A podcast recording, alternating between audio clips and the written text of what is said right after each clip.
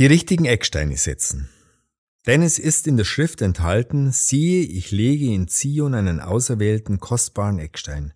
Und wer an ihn glaubt, wird nicht zu Schanden werden. 1. Petrusbrief, Kapitel 2, Vers 6. Das Wichtigste zuerst. Ecksteine sehen zwar aus wie alle anderen Steine, sind aber besondere Steine. Mit einem Eckstein wird Ort, Richtung und Maß eines Gebäudes definiert.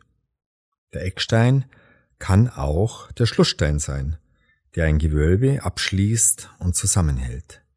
Wie der Eckstein, so ist die Jahresplanung das entscheidende Planungselement, das die verschiedenen Ziele und Aufgaben in ihrer Priorität und Abfolge festlegt.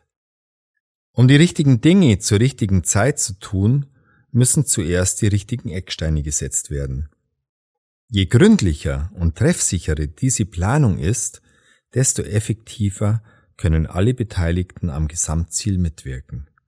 Hierfür das erste Quartal zu verwenden ist durchaus angemessen, damit alles gründlich abgeklärt werden kann. Dennoch bleibt danach noch genügend Zeit für die Ausführung der Pläne.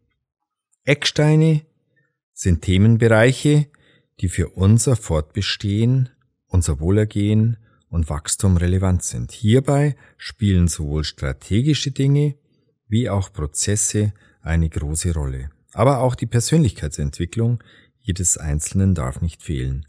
Denn der Arbeiter ist wichtiger als die Arbeit. Nicht vergessen wollen wir Danksteine, um immer dran zu denken, wo und wie uns bis hierher geholfen wurde.